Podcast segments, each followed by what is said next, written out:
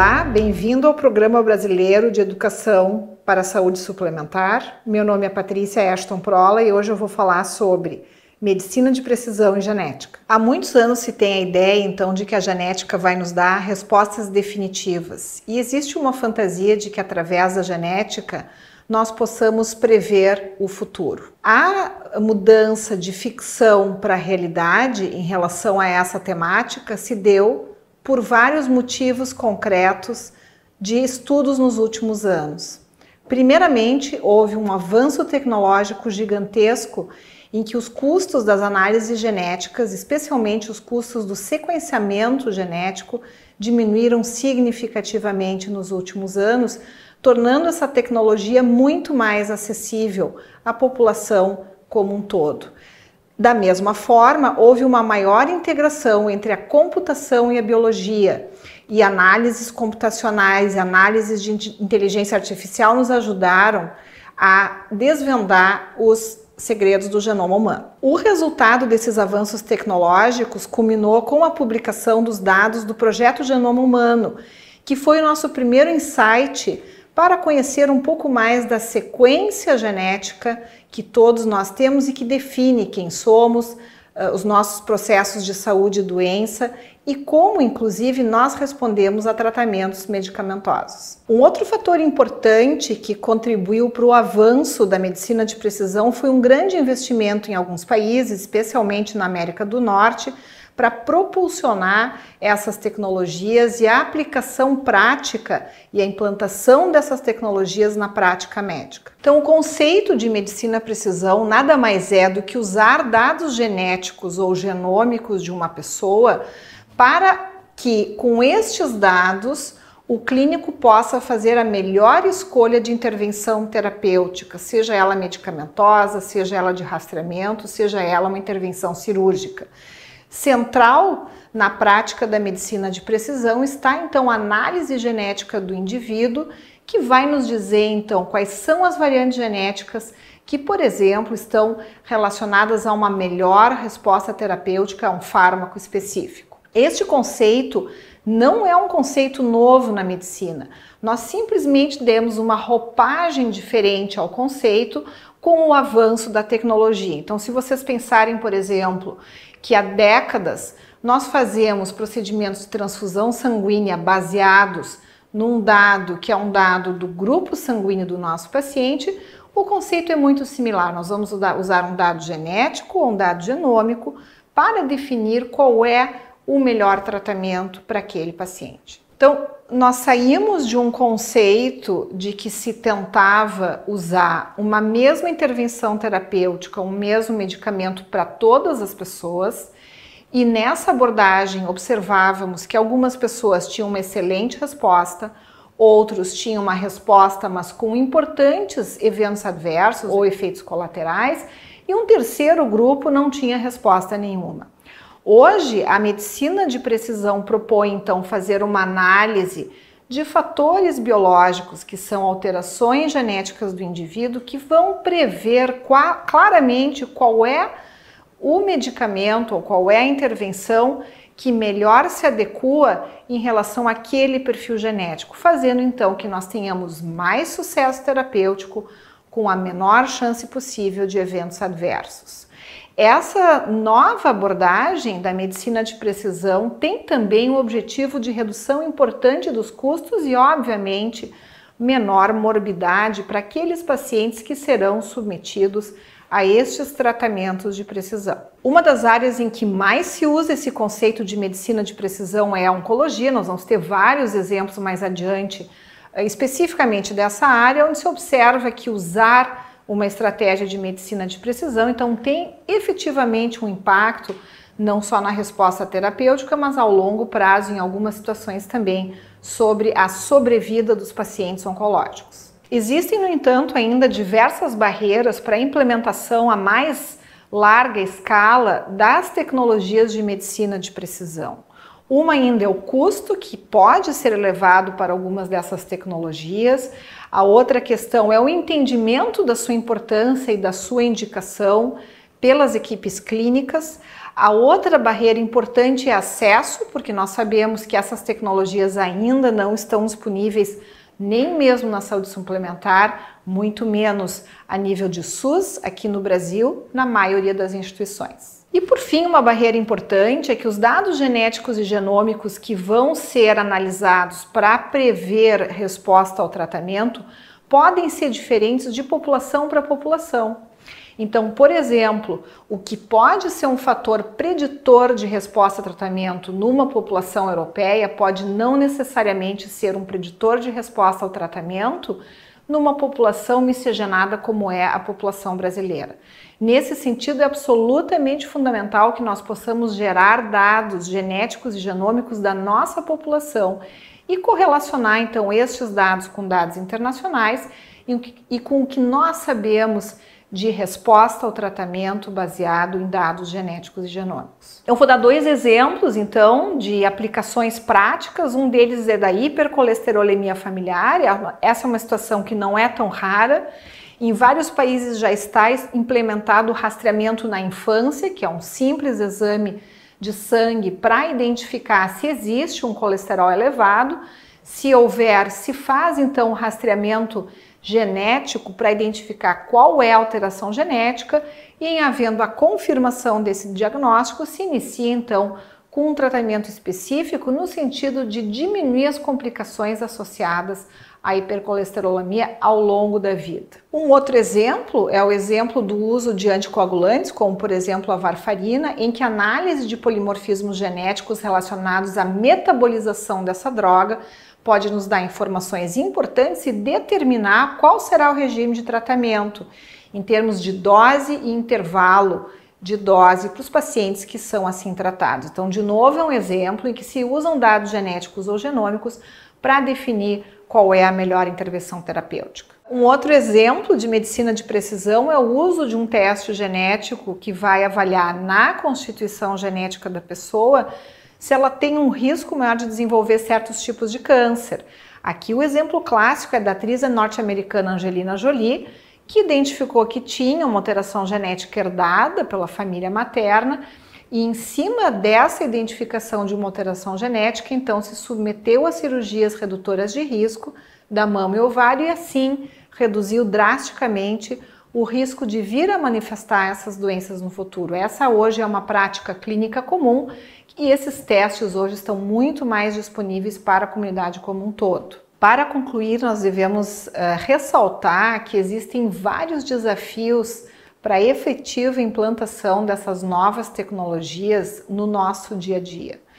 Um desafio importantíssimo é o desafio do acesso do entendimento da importância dessas tecnologias e da validação dessas tecnologias para populações específicas. Muitas vezes elas são desenvolvidas em outros países e não diretamente aplicáveis na nossa população. Então, um, uma ação importantíssima é a validação dessas tecnologias regionalmente em populações específicas. A outra questão importante é que a tecnologia avança muito mais rapidamente do que muitas vezes a nossa capacidade de interpretar o resultado. Então, o que pode acontecer é que nós tenhamos resultados que nós ainda não sabemos exatamente como interpretar, e para isso é absolutamente fundamental um intensivo treinamento de profissionais de saúde no entendimento de quais são essas tecnologias, em que situação nós devemos solicitar esses exames e como nós devemos aconselhar os pacientes e o que fazer com estes resultados para efetivamente garantir que aquele paciente tenha o melhor acesso à intervenção que é mais apropriada para a situação específica dele. Até agora nós discutimos testes que estão os testes que são feitos na constituição genética da pessoa, ou seja, testes germinativos. Mas existe uma parte muito importante da medicina de precisão, que é a análise genética ou análise genômica de tumores sólidos. E é nessa área em que nós temos os maiores avanços. Então, por exemplo, hoje, no tratamento de um paciente com câncer de pulmão, não é mais imaginável se iniciar esse tratamento sem ter antes essa análise genética que vai indicar qual é a melhor intervenção terapêutica para aquele paciente específico, baseado nos resultados genômicos da análise do tumor. Agradeço a participação de todos vocês e quero agora convidar o Dr. Carlos Henrique Barrios para dar continuidade à nossa discussão sobre este tema.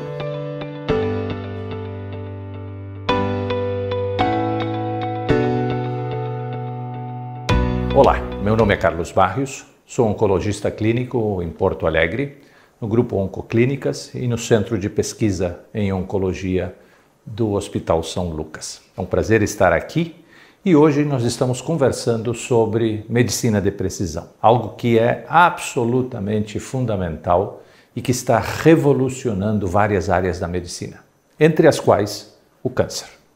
Como vocês sabem, o câncer é um dos principais problemas de saúde universalmente e que no Brasil afeta cada vez um maior número de pessoas. Para vocês terem uma ideia, em Porto Alegre, desde 2018, o câncer é a principal causa de morte. E dentro desse cenário, é fundamental a gente reconhecer que nós estamos avançando. Apesar do número cada vez maior de pacientes, os resultados estão cada vez melhores. E tem duas estratégias básicas que a gente tem utilizado para melhorar os resultados. A primeira é identificar os tumores cada vez mais cedo e quanto antes a gente identifica a doença, melhores são os resultados.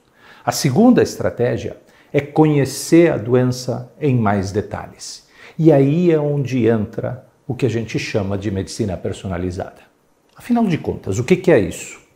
Medicina personalizada é um conceito já muito antigo, onde a gente trata o paciente com aquela doença específica, não precisa ser necessariamente um tumor, de acordo com as características específicas desse binômio, doença e a pessoa.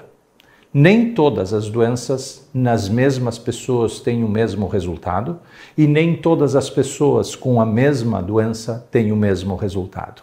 Então, parte da arte da medicina, que tem sido auxiliada pela tecnologia nos últimos 20 anos, tem levado que a gente consiga pegar um paciente com câncer de pulmão, uma paciente com câncer de mama e caracterizar aquela situação de maneira muito específica, de forma que hoje em dia é inconcebível, é inadmissível que a gente trate todas as pacientes câncer de mama como se fossem iguais ou todos os pacientes com câncer de pulmão como se fossem iguais.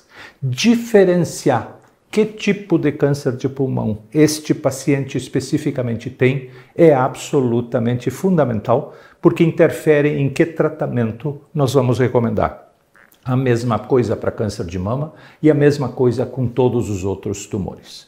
Este tipo de conceito, desenvolvido praticamente nos últimos 20 anos, porque a tecnologia nos permitiu fazer isso, não é que a gente não soubesse disto antes, né? Uh, Cada caso é um caso, todos nós ouvimos isso em algum momento. Né? Este tipo de tecnologia nos permite não só fazer esse diagnóstico mais preciso, mas resulta em melhores desfechos. Os pacientes controlam a doença melhor, controlam a doença por mais tempo, vivem mais e muitos deles se curam com este tipo de abordagem. Isto aqui está aqui para ficar e é uma revolução absolutamente fantástica que a gente está tendo a oportunidade de testemunhar. A medicina de precisão certamente é um grande avanço. Entretanto, nós temos que reconhecer que também nos traz um grande desafio. A incorporação tecnológica, e isto nada mais é do que incorporar tecnologia no nosso dia a dia, em fazer o diagnóstico, identificar pacientes e em tratar esses pacientes, né, representa um desafio monumental para toda a sociedade em geral. E certamente como pagar esta tecnologia que precisa cada vez mais ser eh, incorporada é um desafio. Nós não temos uma resposta para isso, mas certamente temos que procurar esta resposta. Então, sem dar a resposta, a minha proposta aqui é que a gente eh, aprenda ou defina como chegar lá. Né? E eu acredito que a única forma de nós conseguirmos eh, uma resposta para esta questão da incorporação de tecnologia é trabalhando juntos. Né? Temos que colocar a, a sociedade, temos que colocar a ciência, os médicos, temos que colocar os laboratórios, temos que colocar os prestadores de serviço, né? temos que colocar os planos de saúde, temos que colocar o governo né? dentro deste cenário né? e todos juntos, né? trabalhando em conjunto, tenho certeza que vamos chegar a uma solução. Muito importante reconhecer que soluções que venham de fora não necessariamente se aplicam ao nosso cenário. Em situações de recursos limitados como nós vivemos, como tantas outras sociedades também, é fundamental entender que a gente pode usar exemplos de outros, outros cenários, outros países, mas que na prática nós só vamos conseguir resolver os nossos problemas com eh, experiências locais com pessoas que vivem aqui, né? com a sociedade definindo o que é importante e o que não é importante. Porque em um cenário de recursos limitados é absolutamente crítico que a gente faça escolhas. E essa escolha tem que ser feita de forma conjunta. A incorporação da medicina personalizada na prática clínica, como nós falamos, é um grande desafio. E para orientar esse desafio, estão começando a surgir documentações que nos ajudam a interpretar a literatura e dizer quando um teste deve ou não ser é, conduzido ou realizado. Nesse sentido, é, eu recomendo a leitura dos guidelines da ESMO, que eventualmente avaliam quais são os pacientes que devem hoje, em 2021, precisam ser tratados com base a análises genômicas. Muito obrigado pela atenção de vocês até agora. Um prazer tê-los conosco.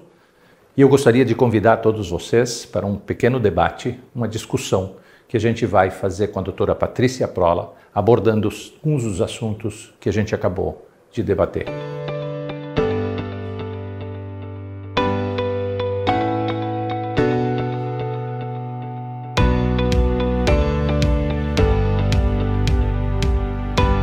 Então, agora nós vamos fazer uma discussão com a doutora Patrícia Prola destes aspectos que já foram apresentados né, de medicina de precisão e genética. Pois é, Patrícia, depois dessa conversa em relação à medicina personalizada, do ponto de vista clínico, como a gente mencionou, eu acho que esta é uma revolução que está aqui para ficar e que a gente vai ter que lidar com isso daqui para frente. Como é que tu vê essa situação? Eu concordo plenamente contigo, acho que é um caminho sem volta. Eu acho que agora o grande investimento tem que ser no entendimento dos profissionais de saúde, dos gestores, da importância dessa nova tecnologia. Acho que tem que ter ações muito direcionadas para realmente implantar e disponibilizar para o maior número de pessoas possíveis essas tecnologias. E uh, na prática do dia a dia, existir então uma integração em pessoas que têm mais ou menos experiência para que a gente possa uniformizar esse conhecimento, para que efetivamente os pacientes se beneficiem da tecnologia que está aí. É inquestionável que a gente está tendo melhores resultados. Né? Os resultados em relação ao tratamento de, de cânceres difíceis de tratar têm se modificado de forma absolutamente fantástica. E para mim, nesses últimos 20 anos, o que mais mudou é nossa capacidade de fazer diagnósticos. Tu te lembra quando as nossas avós ou avós diziam cada caso é um caso? Pois é, esse é um, uma tradução absolutamente é, concreta do que a gente está vendo hoje. Nós não podemos pegar uma paciente com câncer de mama ou um paciente com câncer de pulmão e dizer que todos eles são iguais ou todos eles precisam do mesmo tratamento. A gente aprendeu nesses últimos 20 anos que existem tecnologias que nos ajudam a separar diferentes tipos de doença em cada uma dessas situações. E isso é importante porque é isso que tem feito com que os resultados melhorem, porque eu trato um paciente de acordo com aquilo que aquele tumor precisa. Né? Então, do ponto de vista prático, eu digo que isso aqui é absolutamente inevitável. Né? Nós vamos ter que conviver com essa situação, porque não só me ajuda a fazer um melhor diagnóstico, mas me ajuda a melhorar o prognóstico e o resultado do tratamento. E por isso, por exemplo, a sobrevida por câncer, de uma forma geral, está melhorando, né? porque a gente seleciona melhor quem tem que ser tratado.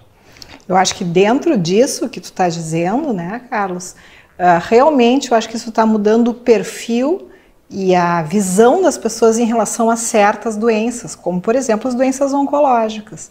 Então, por causa dessa realidade, eu concordo contigo que hoje a gente vê situações em que as pessoas convivem com uma determinada doença por muitos anos, justamente porque a gente melhorou a capacidade não só de diagnóstico, como também de tratamento. E aí eu acho que o investimento na tecnologia, o investimento no entendimento do mecanismo da doença, como é que aquela doença aconteceu, por que, que ela aconteceu e como que eu posso né, corrigir aquele problema ou tentar minimizar aquele problema de uma forma muito objetiva, em cima de dados genômicos ou de dados genéticos, é realmente o pulo do gato aqui. Ah, fantástico, porque assim, ó, eu costumo dizer que a gente está, bem como tu estás colocando, né, sendo atropelado pela tecnologia, né? O que aconteceu nesses últimos 20 anos, em termos da nossa capacidade de estu estudar aquilo que a gente via antes do microscópio, e hoje a gente consegue enxergar genes, alteração molecular, né? uma série de características que não, são não só são importantes porque a gente diagnostica melhor, mas são importantes porque têm influência no que aquilo que a gente recomenda de tratamento. E certamente isso tem e resulta em melhores desfechos. Os pacientes vivem mais tempo, alguns deles são realmente curados da doença quando a gente trata direito, então é absolutamente inevitável. Mas deixa eu te falar uma coisa. Eu acho que isto gera um desafio muito particular. Né? É como que a gente incorpora toda essa tecnologia. Não adianta a gente simplesmente dizer que isto aqui é melhor sem a gente é, reconhecer que isto é um problema né, muito importante. Que tipo de visão tu tens dentro dessa né, é, é, situação de laboratório e dessas coisas, particularmente da genética?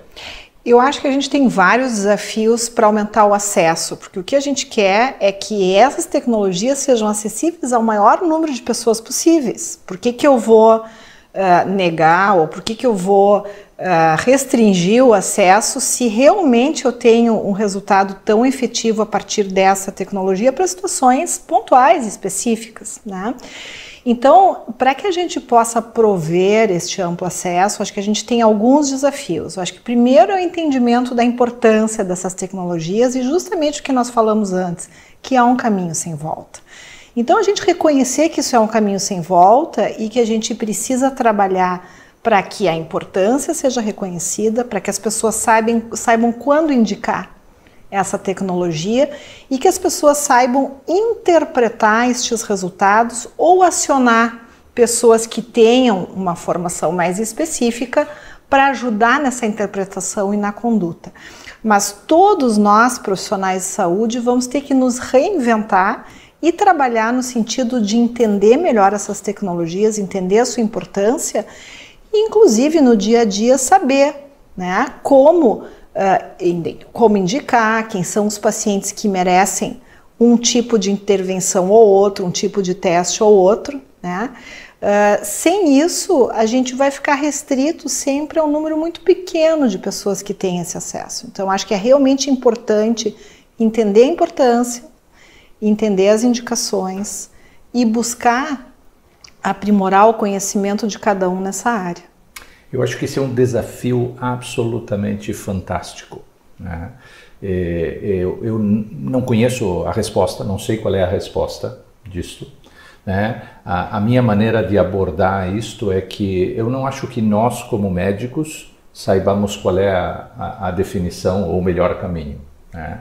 É, o que eu sei é que uh, isto precisa de que muitas pessoas juntos participem, porque nós temos que envolver a indústria farmacêutica, nós temos que envolver a indústria que produz essa tecnologia, nós temos que envolver os pacientes, a sociedade né, organizada, temos que envolver os prestadores de serviço, né, temos que envolver os convênios que pagam né? temos que envolver o governo e a administração. É dizer, todas essas uh, partes são interessadas no problema. E nós temos que entender que temos recursos que são finitos. Né? Então, tecnologias muito caras poderão não ser necessárias ou aplicáveis a determinadas situações. Então, esta, eh, digamos, racionalização do problema é absolutamente fundamental. Né? E botar todas essas pessoas juntas, todos esses interesses juntos, eu acho que é o maior desafio de todos. E o que eu cobro, de uma forma geral, é da falta de liderança que a gente tem em geral, que não consegue botar né, todos esses players juntos na mesma sala, na mesma mesa, né, com o mesmo objetivo para tentar chegar a uma solução. Porque, como qualquer negociação, alguém vai ter que ceder para ganhar alguma coisa, né? pensando o objetivo, né? como tu dizias, que o maior número de pacientes possa se beneficiar. Afinal de contas, câncer vai continuar sendo um problema absolutamente importante para a sociedade, a primeira causa de morte em muitos municípios do Brasil, incluindo Porto Alegre, e certamente isto vai precisar desse esforço em conjunto e essa liderança que consiga botar essas pessoas juntos para eventualmente chegar à melhor solução aplicável a cada lugar. Eu assino embaixo e eu acho que a gente tem uma. Muitas vezes a gente ouve uma preocupação muito em relação ao custo financeiro desse tipo de novas tecnologias e das práticas clínicas que resultam do uso dessas tecnologias. Mas eu acho que a gente tem que pensar também em outras formas de recurso, como recursos humanos, e a gente tem que pensar no paciente como um todo, porque para muitos exemplos a gente vai ver que efetivamente as tecnologias, por exemplo, de diagnóstico molecular, o custo para que tu tenhas a definição diagnóstica é ínfimo, perto da economia que tu farás ao indicar um tratamento mais apropriado para aquele paciente específico, sem falar em eventos adversos e em outros problemas relacionados ao próprio paciente que vai, se tiver um tratamento com indicação equivocada, vai ter talvez um desfecho muito mais desfavorável, inclusive relacionado à sua própria vida, né? Então, eu também concordo contigo que esse desafio de botar as cabeças a pensarem em conjunto em cima desse objetivo maior, que é o do acesso, como é que a gente pode garantir o maior acesso possível para que o maior número de pessoas se beneficiem dessa nova tecnologia, eu acho que esse é realmente um desafio, como seria em todas as áreas, né? Porque cada um vai puxar um pouco, como a gente diz, a brasa para o seu assado. Isso, mas e particularmente, voltando a um conceito que tu mencionou uh, uh, anteriormente, que eu acho fundamental em relação a isso, como toda no coisa nova, a gente, na maior parte das vezes, desconhece desconhece a capacidade que isso tem de melhorar a nossa vida, né? desconhece eh, detalhes de como se usa, né? detalhes como se pede, detalhes de como se interpretam determinados resultados. Né? Então, eu destacaria, principalmente do ponto de vista do grupo médico nessa situação, a necessidade que a gente tem de conhecer né, essa tecnologia cada vez mais e melhor. E eu costumo dizer quando eu falo desse assunto é que uh, cada vez mais a gente está dependendo de tecnologias que não estavam disponíveis e não existiam no momento em que a gente se formou. Com certeza. Então é necessário, né, é, é, é vital que a gente se preocupe né, em não só aprender, mas todo esse grupo de pessoas passa pelo mesmo tipo de desafio. Né? Essas são tecnologias novas que precisam ser incorporadas não só na prática, mas conceitualmente. A gente precisa aprender estas coisas para poder usar elas de forma adequada. Porque também o uso inadequado desse tipo de tecnologia é algo que a gente não quer porque é desperdício de recursos. Então, do ponto de vista prático, acho que esses desafios né, representam algo extremamente eh, eh, difícil, eh, mas que eu acredito, do ponto muito clara, que o caminho para melhora do tratamento e os resultados de determinadas doenças genéticas determinadas doenças como o câncer, que vai ser cada vez mais algo muito importante, está nessa direção e nós não vamos poder nos livrar dessa tecnologia para manejar os nossos pacientes no dia a dia. E como um comentário final, acho que pegando o gancho que tu falaste, né, sobre a questão da integração, né, de profissionais e pessoas das mais diversas frentes, inclusive né, de advocacy dos próprios pacientes, acho absolutamente fundamental.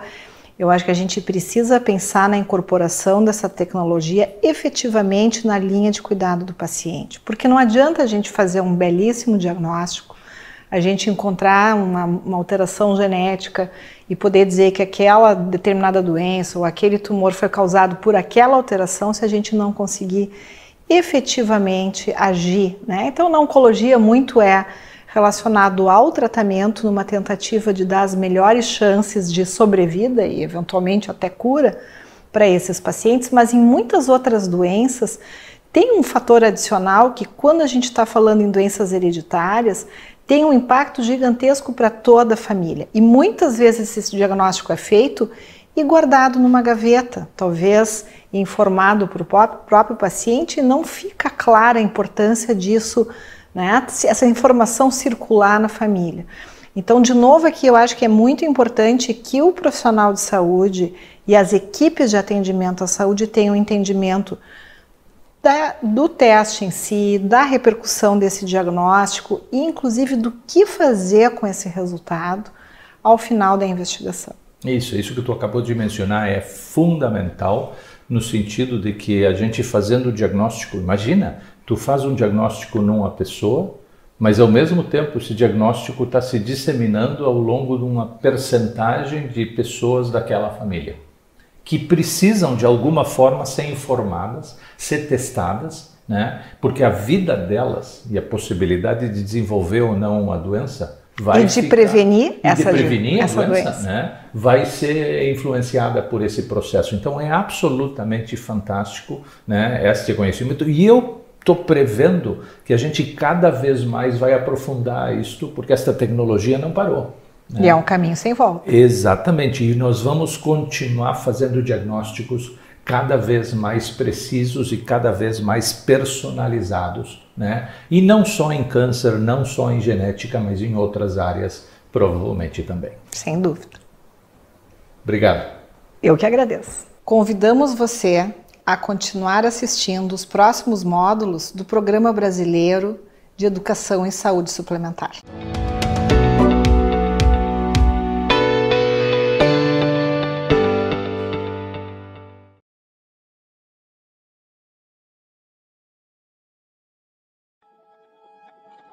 Pegue o que você encontrar aqui e faça algo melhor e melhor. Há 140 anos, nosso fundador, Coronel Eli Lilly, viu sua chance de tornar a vida melhor. Em uma época de elixires não confiáveis, seu propósito era produzir medicamentos de confiança e qualidade. Depois de perder sua filha para uma doença que hoje em dia pode ser prevenida com uma vacina, ele e sua esposa construíram um hospital infantil em sua homenagem. Faça algo melhor e melhor por muitas gerações.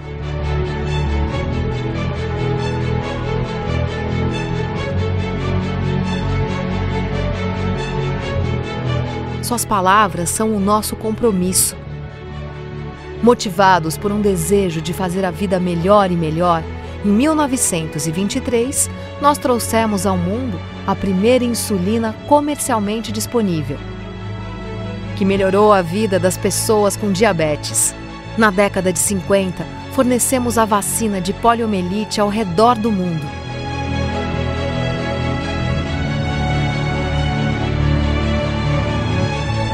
Temos orgulho das nossas inovações científicas ao longo dos anos. E hoje, nosso progresso continua em áreas como oncologia, diabetes, neurologia, imunologia e dor. Estamos em busca da próxima grande inovação. Nós acreditamos que o compromisso de fazer a vida melhor não está apenas nos medicamentos que produzimos, está refletido na forma em que trabalhamos. A Lili nasceu do objetivo de servir ao próximo. Hoje, as pessoas da Lili estão comprometidas com o mesmo propósito: de fazer a vida melhor e melhor. Para as pessoas que amamos, para a nossa comunidade e para o nosso mundo.